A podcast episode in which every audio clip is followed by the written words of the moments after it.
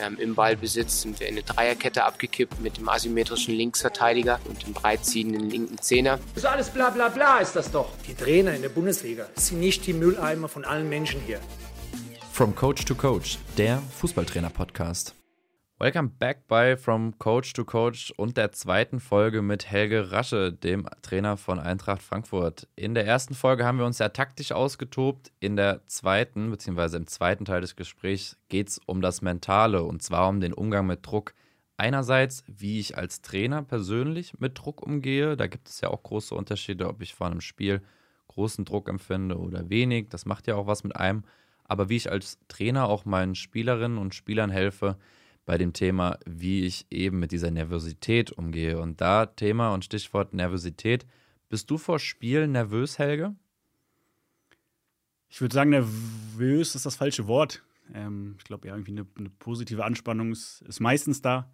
Ähm, nervös würde ich eher nicht sagen, weil am Ende ist es ja noch ja, ein Spiel, wo die, die Spieler auf dem Feld stehen, ja, wo wir die Jungs versuchen vorzubereiten über Training, über ähm, Ansprachen etc. Aber am Ende ja, ja die Spieler dafür entscheidend sind, was, was auf dem Feld passiert. Und ähm, ja, ich glaube, eine, eine gewisse Anspannung in, in, positiver Form ist, ist immer da oder meistens da.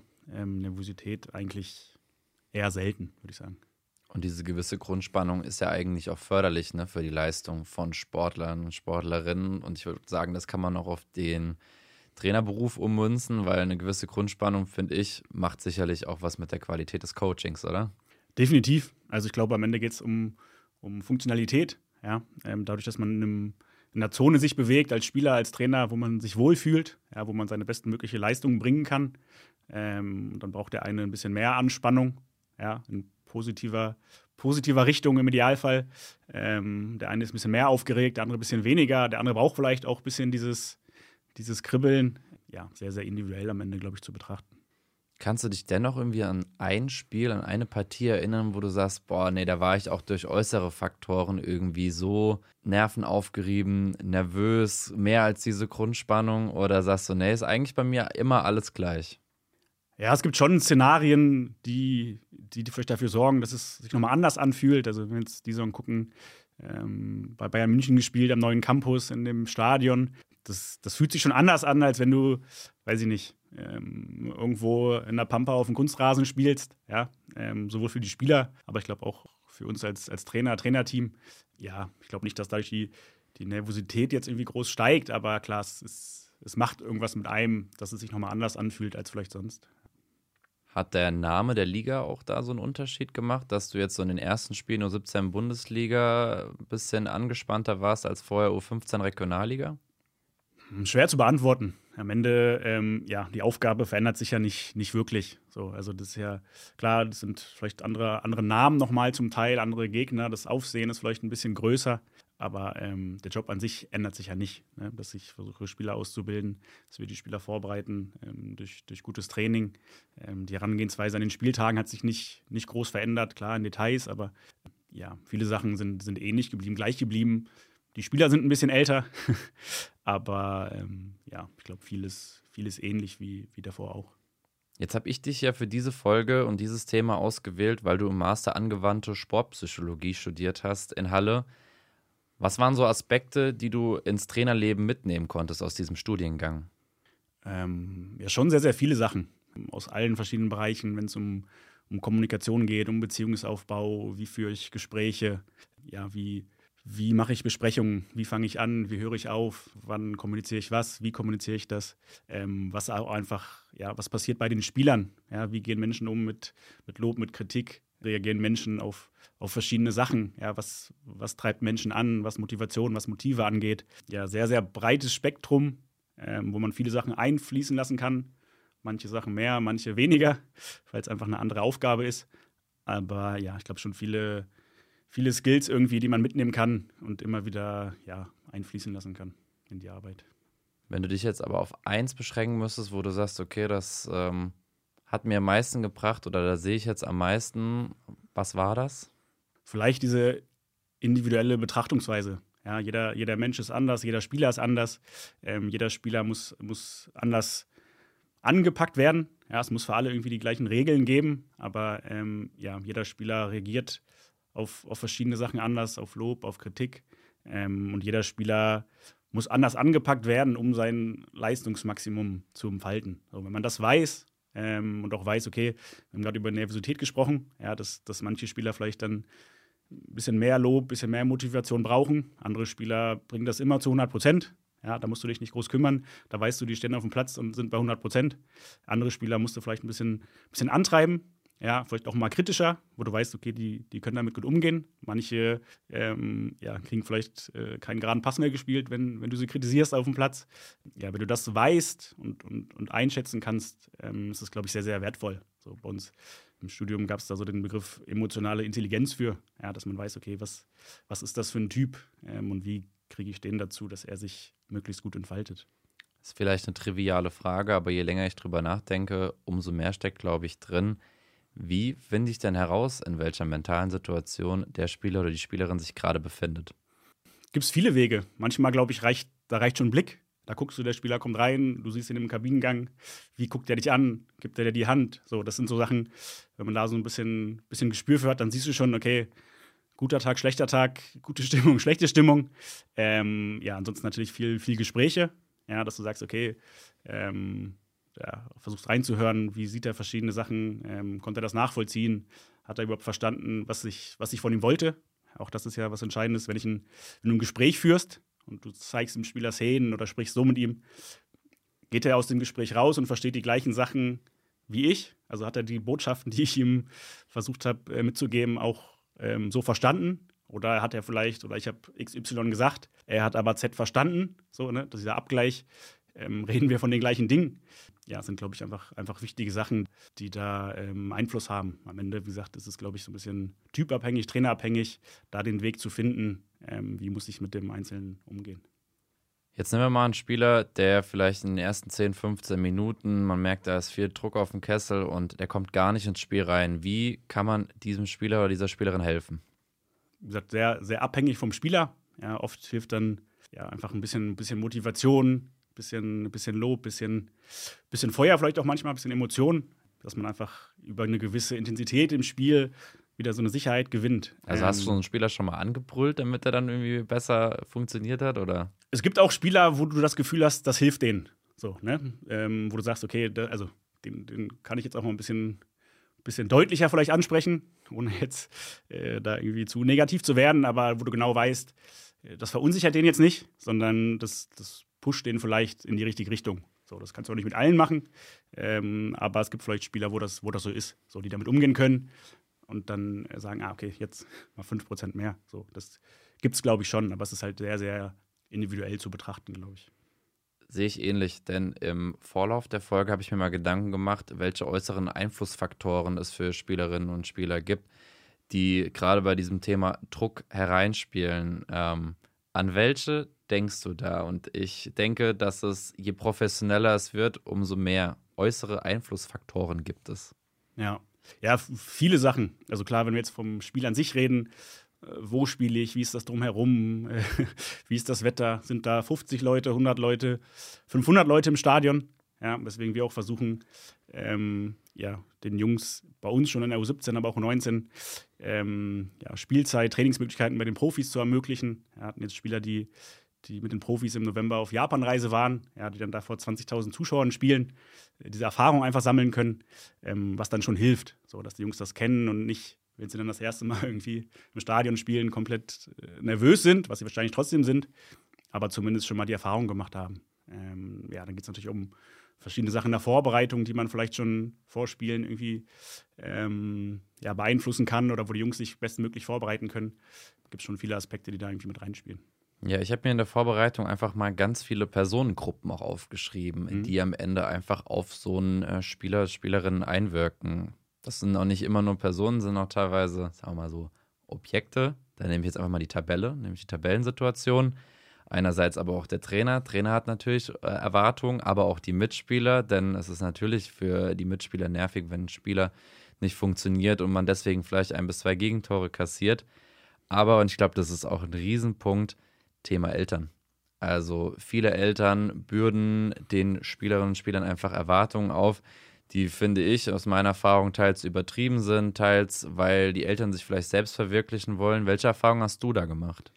Ich glaube, es geht ja noch weiter. Also gerade jetzt in, in dem Bereich reden wir dann von Beratern, ja, von, von Agenturen. Ähm, dann geht es ja auch darum, irgendwie, dass ja, die Jungs ehrgeizig sind, vielleicht das Ziel haben, in den Profibereich zu kommen. So, dann geht es darum, irgendwie von, von Jahrgang zu Jahrgang zu kommen. Ähm, dann hast du ja im, im NRZ Leute, ne, die dann äh, genau hingucken und äh, wo die Jungs sich beweisen wollen. Ja, da spielen schon viele Faktoren mit rein. Ja, auch da wieder sehr, sehr individuell. Ich glaube aber, dass der beste Fall ist, wenn, wenn die Spieler sich davon so ein bisschen frei machen können und äh, ja, wenn sie auf dem Platz stehen, zu 100 Prozent im, im, Hier und Jetzt sind, den Fokus haben und dann egal ist, wer vielleicht auf der Trainerbank sitzt, wer auf der Tribüne sitzt oder äh, wer noch so zuschaut. Ja. Jetzt hast du auch noch zwei bis drei Punkte gesagt, die ich mir auch aufgeschrieben hatte. Also Berater ist sagen dann ab einem gewissen Altersbereich und Leistungsniveau einfach ein Riesenpunkt. Ne? Thema Ausrüster. Ausrüsterverträge spielen da ja auch immer mehr eine Rolle. Ne? Es gibt ja auch Spieler, die teilweise ab der U12 schon Ausrüsterverträge haben, wo man dann auch gedanklich, hatte ich auch schon den Fall, ja, Spieler denken, okay, ich habe jetzt auch was zu verlieren und die sind 11, 12 Jahre alt, ne, weil du ja auch ein Ansehen hast. Vielleicht bist du der einzige Spieler oder Spielerin in der Mannschaft mit so einem Ausrüstervertrag und denkst, okay, ja, scheiße, ich habe jetzt drei Monate die echt schlechte Leistung gebracht, hoffentlich verliere ich diesen Ausrüstervertrag nicht, weil man kann sich ja vorstellen, wie viel Bedeutung so ein junger Spieler dem dann auch ganzen, dem Ganzen dann auch gibt letztendlich. Dann habe ich aber auch noch Thema Schule, Lehrer, vielleicht gibt es da ja auch irgendwie Struggle, dass man da die Probleme und den Druck mit rübernimmt auf den Platz. Ich glaube, das können vielleicht auch viele Spielerinnen und Spieler nicht so trennen. Vielleicht ab einem gewissen Altersbereich auch feste Freundin, fester Freund ist ja auch nicht immer ganz einfach, gerade so oft wie die, die Jungs und Mädels dann im Leistungsfußball unterwegs sind, äh, haben sie auch nicht mehr so viel Zeit ne, für Freunde und vor allem Partnerinnen und Partner. Hast angesprochen, Vereinsverantwortliche, da geht es ja immer oft auch um das Thema Übernahme in dem Leistungssport. Schaffe ich es in den nächsten Altersbereich? Oder ähm, gerade auch dann oben Thema Profivertrag oder Übernahme in den, in den Herrenbereich. Extrem viele Faktoren. Jetzt denkt man ja immer, okay, man muss dann beim Spieler ansetzen. Hattest du aber auch schon Situationen, wo man sagt, okay, man muss beim Umfeld ansetzen, um den Druck rauszunehmen beim Spieler?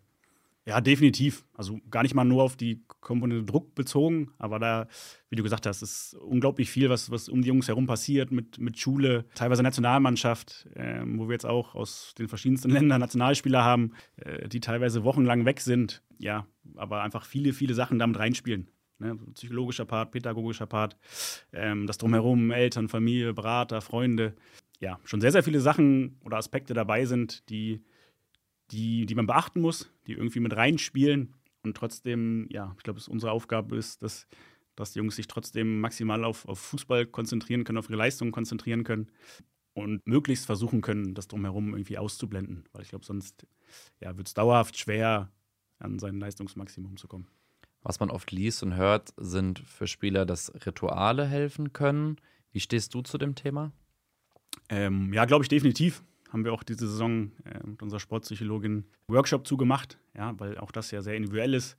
Jungs einfach, glaube ich, Gewohnheiten brauchen oder manchen helfen kann, ja, sich zu regulieren, dass, äh, keine Ahnung, ich ziehe meinen linken Schuh zuerst dann und dann den rechten. Ich gucke vielleicht irgendwie eine Stunde vorm Spiel noch ein Video von mir an mit guten Szenen. Äh, ich gehe, keine Ahnung, mit dem rechten Fuß zuerst auf den Platz. Ja, einfach Sachen, die helfen können, dass die Jungs ja, sich in einer Zone bewegen, dass sie einfach sich wohlfühlen und ähm, das Gefühl haben, ich kann äh, gute Leistungen bringen. Und hat einfach jeder so für sich, glaube ich, so ein, zwei Kniffe im Idealfall oder man kann sie eben erarbeiten. Ja, wie jeder einfach eine eine gute, gute Basis hat, um dann im Spiel Leistung zu bringen. Hast du persönlich auch als Trainer, um, sag mal so, deine Emotionen zu regulieren, vor dem Spiel, während dem Spiel, im Training gewisse Rituale? ich weiß nicht, ob ich es Rituale nennen würde. So, ich äh, trinke während des Spiels immer relativ viel. So, also wenn du mich äh, trinken und sitzen siehst, dann ist äh, wahrscheinlich gerade eine ruhigere Phase zum Runterkommen. Vielleicht ein bisschen Gedanken sortieren und, und austauschen mit dem Trainerteam. Ansonsten äh, ja, kann ich im, im, Sitzen sehr wenig Fußball gucken als Trainer selber. Ähm, Kennen wir genauso. Ja, ansonsten klar, so ein paar Abläufe an Spieltagen, die, die gleich sind, so, ja, denen ich aber mal mehr, mal weniger Beachtung schenken würde. Wenn wir jetzt äh, die Situation im Spiel nehmen, habe ich zum Beispiel die Erfahrung gemacht, was mir geholfen hat, dass man manchmal aus der Situation heraustritt. Was bedeutet, dass ich mich manchmal mit Absicht weg von der Bank gestellt habe, beziehungsweise ähm, vielleicht auch manchmal nur weg von den Spielern, denn dann wird drumherum gesprochen und man ist selbst irgendwie gerade nervös und muss irgendwie neue Gedanken fassen, weil man denkt, okay, ich will vielleicht auch im Spiel etwas verändern, dass man einfach mal irgendwo hingeht, wo man vielleicht ein bisschen mehr Ruhe hat. Äh, ich meine, viel Platz hat man nicht in der Coaching-Zone, ähm, ist ja auch immer von Anlage zu Anlage unterschiedlich. Manchmal, gerade im Amateurbereich, hast du ja auch direkt neben bzw. hinter der Trainerbank einfach die Zuschauer schon stehen. Ich finde das auch ein Unding. Das würde ich irgendwie auch jedem Verein empfehlen, da irgendwie zumindest einen kleinen Bereich abzusperren hinter den Trainerbänken. Ich glaube, bei euch ist ja sowieso mit der Bahn dann ähm, beim Rasenplatz sowieso ja so eine Trennung zwischen Tribüne und ähm, Platz. Aber ich finde, das macht viel aus, weil ich empfinde dann schon Unruhe. Dann stehen vielleicht auch manchmal noch Leute hinter dir, die du kennst, äh, macht dann auch noch mal was, gerade in besonderen Spielen. Das ist so was, wo ich sage, okay, das würde vielleicht helfen. Ähm, hast du da sonst noch irgendwas? Ich glaube, mir gelingt es ganz gut, solche Sachen halt auszublenden. Ähm, ja, ich glaube, was am Ende sehr, sehr wichtig ist, einfach die, die Funktionalität. So, also, wenn ich Sachen sehe, vielleicht die mir nicht gefallen, dann habe ich die Möglichkeit, ja, vielleicht Spieler zu kritisieren oder mich darüber aufzuregen. Dann macht es vielleicht aber in Situationen einfach mal keinen Sinn, ähm, wo man sich dann vielleicht einfach, ja, wie du sagst, wegdreht, ein paar Meter bewegt, lieber was trinkt. in anderen Situationen macht es dann vielleicht mal Sinn, irgendwie auch was Kritisches zu sagen. Ähm, ja, aber ich glaube einfach, wie du gesagt hast, so ein bisschen, vielleicht so ein bisschen der Situation entfliehen, ähm, vielleicht was trinken, sich mal umdrehen, äh, einfach mal durchatmen, äh, so Kleinigkeiten, die man da machen kann. Hast du auch bewusst schon mal vom Spielfeld weggeguckt, irgendwie, um da dich aus der Situation rauszunehmen? Schon, ja. Kommt man immer mal vor. Also, dass man dann dachte, okay, dann, bevor ich jetzt was, was sage, mich aufrege, vielleicht im Negativen, dann drehe ich mich halt mal um und gucke, was dahinter so los ist. Ohne dass es ein, ein ja, irgendwie ein Riesenziel gibt, sondern einfach, okay, man versucht einfach seine Emotionen oder äh, ja, einfach zu kontrollieren und entflieht einfach der Situation wenn man jetzt schaut, wo der Druck herkommt, den man empfindet, dann äh, führt der Weg auch oft zu dem Thema Erwartungshaltung. Und da ähm, habe ich mit jemandem gesprochen, Simon Kustan, der ist momentan U17-Trainer bei Schott Mainz, und der hat was Spannendes gesagt, dass er ohne, ich weiß nicht, ob es mittlerweile immer noch so ist, ich glaube, das hat er vor anderthalb Jahren mal zu mir gesagt, ohne eine Erwartungshaltung ins Spiel geht, weil, und ich fand das spannend, weil ich schon oft immer dann gerade gegen schlechtere Gegner, die hinter uns in der Tabelle standen, dann mit der Erwartungshaltung reingegangen bin, aber ah, wir sollten ja schon in der ersten Halbzeit vielleicht danach 1-0 führen. Wenn das nicht der Fall ist und man irgendwie dann verkrampft, äh, dann sieht man irgendwie vielleicht alles schlecht, weil man denkt, man hinkt dieser Erwartungshaltung hinterher, weil man eben zur Halbzeit noch nicht führt. Und er sagt, er geht einfach ohne Erwartungshaltung ins Spiel Klar, er will gewinnen, aber er schafft es dadurch immer wieder einfach neutral zu sein und auch seine Emotionen zu regulieren. Wie siehst du das? Also ich würde die Erwartungshaltung komplett vom, vom Ergebnis lösen. Ähm, also wir haben eine Erwartungshaltung an äh, ja, die Leistung der Jungs, dar daran, wie sie ähm, und die Inhalte umsetzen, die wir trainieren, die wir besprechen, die Prinzipien, eben die Art und Weise, wie wir Fußball spielen. So, das ist ja auch unser oberstes Credo, dass es das Ergebnis sozusagen nicht die oberste Prämisse hat, sondern die Art und Weise, wie, wie wir Fußball spielen. So, und dann kann es auch mal passieren, dass du ein Spiel 3-0 gewinnst, aber mit der Art und Weise brutal unzufrieden bist. Und dann nicht alles super ist, sondern man auch die Sachen ansprechen muss. Genauso kannst du ein, ein Spiel verlieren oder unentschieden spielen, wo die Jungs aber unfassbar viel gut machen und richtig machen. Deswegen ja, haben wir schon eine gewisse Erwartungshaltung ähm, an die Jungs, aber dann geht es eher um die inhaltlichen Sachen und weniger um, um Ergebniserwartungshaltung ähm, und sagen dann halt, dass wenn Jungs ja, viel von dem umsetzen, was wir von ihnen erwarten, dann ist eigentlich das Ergebnis eine, eine logische Konsequenz. So, und klar will jeder von uns gewinnen und die Jungs wollen gewinnen, ähm, aber wir sagen halt immer nicht, nicht irgendwie, sondern auf eine bestimmte Art und Weise. So, und das ist, glaube ich, auch für die Spieler wichtig zu wissen, dass es halt nicht darum geht, immer das bestmögliche Ergebnis zu holen, sondern viel von dem umzusetzen, was wir von ihnen erwarten. Ja, da gehe ich auch komplett mit, dass man da einfach Ergebnis und die Art und Weise komplett voneinander trennen muss. Und ich finde nicht nur im Jugendbereich, auch im, im aktiven Bereich. Klar, Profi, keine Ahnung, ist nochmal was komplett anderes. Da ja. sieht man ja, wie schnell es geht, wenn in ein paar Wochen die Ergebnisse nicht geliefert werden, dass man dann einfach schon entlassen wird. Aber ich finde gerade auch im Herrenbereich, wenn man hier Bezirksliga, Landesliga nimmt, wenn man sich da auch zu oft vom Ergebnis blenden lässt, dann finde ich, verschenkt man ähm, Prozente und Potenzial so ein bisschen in der Bewertung der Saison, weil man einfach vielleicht sich von dem Ergebnis falsch leiten lässt. Die Art und Weise stimmt vielleicht gar nicht mehr so. Man hat aber vielleicht viel Spielglück, gewinnt das Spiel noch, ändert nichts oder vielleicht an der Herangehensweise ändert man nichts. hat dann aber danach, weil man nicht darauf reagiert hat, die nächsten drei, vier Wochen, wo man dann einfach, weil man in diesem Negativstrudel ist und vieles nicht mehr läuft, dann Misserfolg hat, wo man dem Ganzen hätte vielleicht vorbeugen können vorher, wenn man da schon genauer hinblickt. Wenn wir bei dem Thema Erwartungshaltung sind, dann spielt ja aus meiner Sicht auch oft damit herein, dass man als Trainer einen gewissen Leistungsdruck auch empfindet. Ähm, du hast im Vorfeld schon gesagt, dass sowas natürlich super kontraproduktiv ist, wenn sowas ist.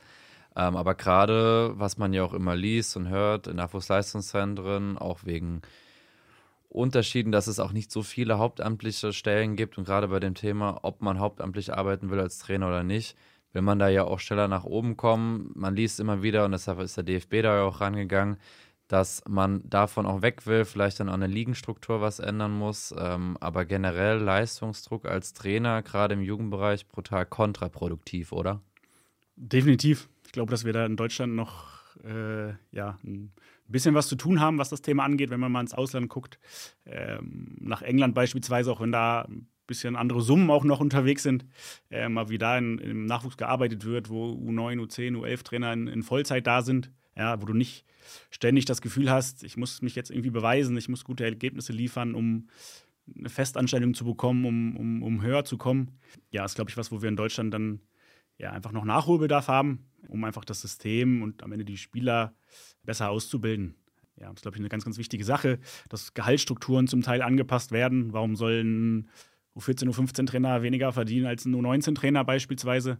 Ja, und du nicht automatisch dann immer diesen Drang hast, ich will nach oben, weil ich verdiene mehr und ich will irgendwie in die Bundesliga oder wie auch immer, sondern ich glaube, es ist auch ja, der untere Bereich brutal wichtig ist und in Deutschland aber noch ja, sehr stiefmütterlich teilweise behandelt wird. Damit gibt man dem Ganzen ja auch eine ganz andere Bedeutung. Ne? Wenn du sagst, okay, man, die Gehaltsunterschiede zwischen U14 und U19-Trainer sind nicht so groß, beziehungsweise relativ gleich, dass man sagt, okay, U14-Trainer für die Ausbildung, weil das steht über allem, ist genauso wichtig wie ein guter U19-Trainer, der auch in dem Fall noch ausbilden muss, auch wenn vielleicht die Herangehensweise da einfach nochmal eine andere ist, weil es kurz der Sprung vor dem Herrenbereich dann ist in dem Fall. Aber da muss man dann, denke ich, auch als Verein einfach die Strukturen dafür schaffen, beziehungsweise auch die Atmosphäre dafür schaffen, oder? Definitiv. Also ich glaube, ja klar, die Aufgaben verändern sich dann so ein bisschen zum Teil. Aber ähm, ja, die Wichtigkeit ist, ist, überall gegeben. Also den Job, den ich dann mache, der ist genauso wichtig wie den, der der U12, U13-Trainer macht. Ich glaube, da einfach das, ja, so ein bisschen das, die Herangehensweise da in vielen Vereinen noch nicht so weit ist, ähm, dass das eben überall so gesehen wird. Und ja, wie gesagt, am Ende sowohl was, was die Strukturen angeht, was Verträge angeht, was, was Gehalt angeht, ähm, sich das in die Richtung bewegt, dass ähm, man nicht diesen, diesen riesen Anstieg oder dieses riesen Gefälle hat. Ja, und nicht jeder Trainer irgendwie das Gefühl hat, ich muss jetzt ein Jahr mich wieder beweisen, weil dann mein Vertrag ausläuft und äh, ich dann wieder gucken muss. Ja, und man glaube, das Gefühl, aber man muss jetzt einfach Ergebnisse liefern, damit auch dann andere vielleicht auf mich aufmerksam werden, ne? Definitiv, genau. Und das ist ja so ein bisschen dann einfach Vereinsstruktur, ja, wo wir jetzt auch einfach ein paar, paar andere Wege gehen bei uns, ähm, wodurch das eben ja, in die richtige Richtung sich entwickelt. Aber ich glaube einfach generell, wenn man jetzt dann das für alle Vereine in Deutschland äh, bezieht, im Vergleich zum Ausland zum Teil, ja, wieder einfach noch ein paar Schritte zu gehen haben. Da gibt es ja schon große Unterschiede. Du hast gesagt, klar, da ist auch mehr Geld im Spiel, wenn man gerade nach England blickt, aber am Ende muss man vielleicht auch Geld investieren, um am Ende besser auszubilden. Und wenn man sich auch anschaut, was äh, England momentan für die Nationalmannschaft für einen großen Spielerpool an Topspielern auch hat, und das mit Deutschland vergleicht, ist das ja schon für mich ein großer Unterschied. Und in dem Fall, was man ja auch aus England weiß, in den Academies, dass dann halt, du sagst, das ist auch ein U9, U10, U11-Trainer, ist hauptamtlich, kann davon leben. Und ähm, was ich auch gehört habe, dass die dann teilweise auch als äh, Co-Trainer auf dem Platz bei der U14 sind, obwohl sie eigentlich U10-Cheftrainer sind. Und dass da einfach viel mehr, naja, also viel mehr Möglichkeiten auch geschaffen werden, dadurch auch mehr Trainer insgesamt auf dem Platz stehen, um zu vielleicht individueller zu arbeiten, mehr in Kleingruppen, das weiß ich jetzt nicht genau, aber dort einfach die Struktur eine ganz andere ist als bei uns, wo man vielleicht dann auch sein festes Trainerteam hat und vielleicht guckt der eine oder andere Trainer beim anderen, bei der anderen Mannschaft zu, gibt noch sein Feedback dazu. Manche machen es vielleicht aber nicht, weil sie nur auf sich konzentrieren, wo vielleicht weniger Miteinander am Ende ist. Ja, ja wir haben damit die Saison auch durch unsere neue ähm, Leitung angefangen. Bei uns hieß es dann Adler Rochade, dass jedes Team äh, ja quasi ein Partnerteam hatte. Bei uns in der U17 war es, die U11, wo, wo wir mit dem Trainerteam bei deren Training mit dabei waren. Ja, einer so ein bisschen geguckt hat, was, was fällt ihm auf, ja, was ist gut, was kann man vielleicht anders machen. Einer aktiv als, als Trainer dabei war, ähm, wo du einfach nochmal ganz andere Einblicke kriegst. Ja, was ist in dem Alter wichtig, was machen die Jungs? Ähm, zum Teil brutal geile Sachen. Also dann Spieler dabei, die machen Tricks und finden, da weißt du nach drei Sekunden gar nicht mehr, wie er das gerade gemacht hat. Ähm, auch so diese Spielfreude einfach zu sehen. Ähm, und genauso andersrum, ja, dass, dass die bei uns dabei sind, beim Training dabei sind, Formen leiten, Übungen leiten und einfach gucken, okay, was, was ist dann in der U17 am Ende wichtig? Also, wo bilden wir die Jungs dann in vier, fünf Jahren hinaus? Ähm, was wird erwartet? Wie trainieren wir da? Und man sich dann einfach austauscht, darüber ins Gespräch kommt. Ja, glaube ich, eine sehr, sehr wichtige Sache, dass man einfach weiß, okay, was, was passiert in den jeweiligen Jahrgängen und da einfach über viele Sachen spricht und diskutiert, positiv wie negativ. Und so entwickelt man ja nicht nur die Spieler, sondern vor allem auch die Trainer in dem Fall. Lass uns gegen Ende der Folge aber nochmal den Switch hinbekommen zu der Betrachtungsweise, wie man seinen Spielern helfen kann. Und du hast im Vorgespräch zu dieser Folge einen ganz spannenden Begriff, nämlich Leistungsmotivation, getroppt, dass oft Druck bzw. Erwartungshaltung auch mit einer Leistungsmotivation zu tun hat. Was meinst du damit aber genau? Ähm, ich glaube grundsätzlich, ähm, was für alle Spieler wichtig ist, dass sie erstmal das mit Spaß machen, was sie machen. So mit, mit Bock, mit Spaß ins Training kommen, ähm, die Spiele angehen, weil ähm, ja, sie dafür einfach sehr viel Zeit opfern und viel drumherum. So dass das, glaube ich, die, die Grundlage ist. Ja, und dann geht es eben darum, ähm, ja, dass wir versuchen, den Spielern zu vermitteln, dass der Druck, Ergebnisdruck etc. nicht, nicht das Entscheidende ist, sondern ähm, ja, ich habe äh, eben gesagt, dass diese, diese Lust aufs Gewinnen ja, die Jungs im, im Idealfall mehr antreiben soll als die Angst vorm Verlieren. So, dass wir einfach in, in die Spiele gehen und die Jungs das Gefühl haben, okay, ich kann, habe eine gute Herausforderung, ich kann was gewinnen und nicht in die Spiele gehen mit der Einstellung, oh, ich kann was verlieren, ich kann Fehler machen, ich kann was falsch machen. Aber ähm, wie schaffe ich das? Spannende Frage. Zum Teil entwickelt sich das einfach mit der, mit der Persönlichkeit im Kinder- und Jugendalter. Ja, wenn man in die Psychologie guckt, ähm, dann gibt es da verschiedene Modelle, die, die das belegen. Ähm, am Ende, klar, ist das einfach unsere Trainerarbeit, Vereinsarbeit, ähm, den Jungs einfach das, das an die Hand zu geben. Ja, ihnen, ihnen Fehler vielleicht auch zuzugestehen, zu, ihnen aber einfach diese, diese Lust aufs Gewinnen und diesen Spaß irgendwie mitzugeben, eben auch, auch Leistung unabhängig vom Ergebnis bewerten zu können. Ja, und dadurch einfach eine Atmosphäre zu schaffen, äh, in der Spieler sich wohlfühlen, das Gefühl haben, sie können sich, sie können sich entwickeln und trotzdem das Gefühl haben, okay, ich, ich spiele um was, ich habe einen Wettbewerbscharakter irgendwie mit drin. Und das fängt ja bei kleinen Dingen am Ende an, wenn gerade beim Thema Gegenpressing. Ich kann mich als Trainer bei einem Fehler aufregen über den Fehler oder kann ihm direkt auch helfen, gerade wenn er den Moment verpasst, dann den Impuls umzuschalten, ins Gegenpressing zu gehen. Ähm, da ihn zu coachen, beziehungsweise wenn er das schon macht, auch da ihn dafür auch zu loben, was er für eine gute Reaktion auf den Fehler gezeigt hat, um ihn damit zu symbolisieren. Fehler sind in dem Fall okay und ganz normal auch äh, in diesem Sport, nur die Reaktion darauf ist wichtig.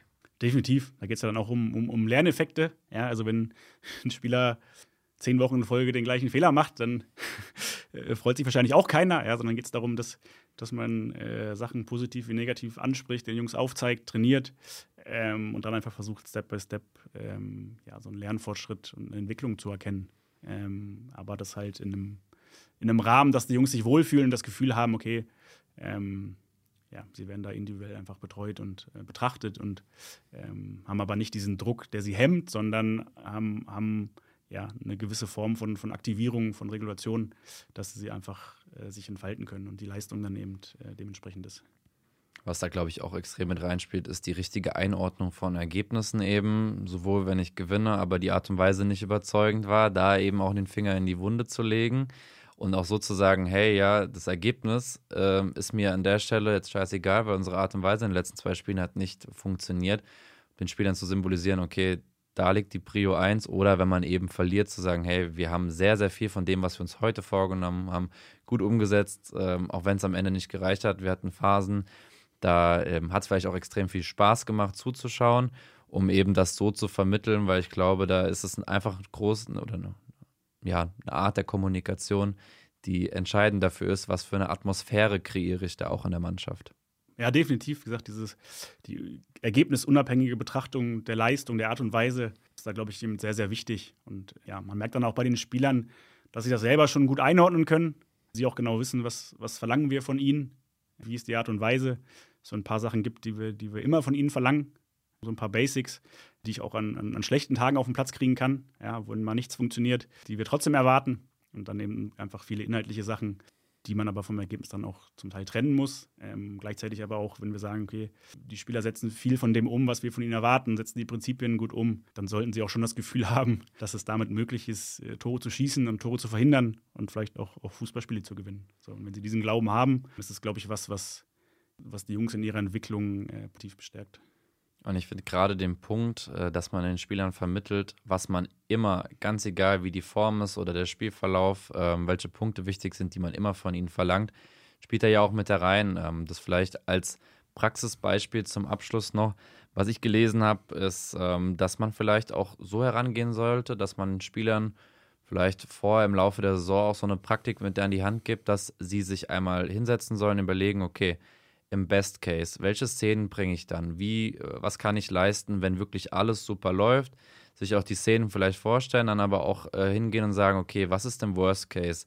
Wie spiele ich denn da? Was passiert dann? Und was kann ich trotzdem im Worst Case Szenario, wenn vielleicht nicht viel zusammenläuft, trotzdem bringen? Welche Attitüde, welche Grundtugenden im Thema Aggressivität, äh, richtige Reaktion auf einen Fehler mit Gegenpressing in dem Fall und daraus vielleicht auch so eine gesunde Erwartungshaltung, die nicht auf diesem 100 äh, auf diesem Top, Top, Top-Level ist, ähm, damit heranzugehen, dass man sagt, okay, es ist unwahrscheinlich, dass ich von 26 Saisonspielen immer in, dieses, in diesem Best-Case-Szenario spiele, weil es immer wieder unterschiedlich sein wird. Man, man kommt mal schlechter rein.